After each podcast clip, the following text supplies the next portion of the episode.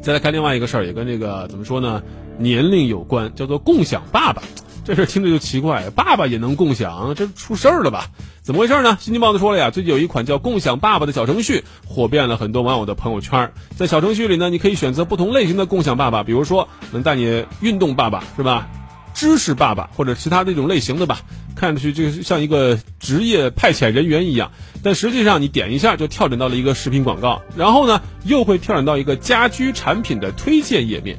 原来这个并不是是所谓的共享爸爸啊，是也没有什么服务，只是一个家居企业做的广告营销噱头，意思大概跟那个服装品牌差不多啊。男人不止一面，就是男人的角色比较多样化，这让很多人怎么说呢？大失所望，或者说是虚惊一场。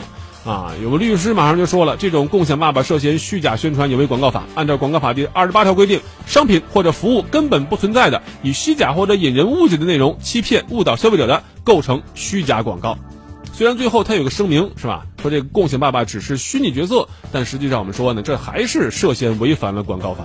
故事本身以实际产品的面貌出现，你又不是卖电视剧的，也不是生产电影的，你是一个卖家居的，对不对？那这个就是你在误导消费者，你提供了一个虚假的产品啊。所以说，你说共享爸爸，你说这是影视广告，那你这影视广告，你又不是广告公司。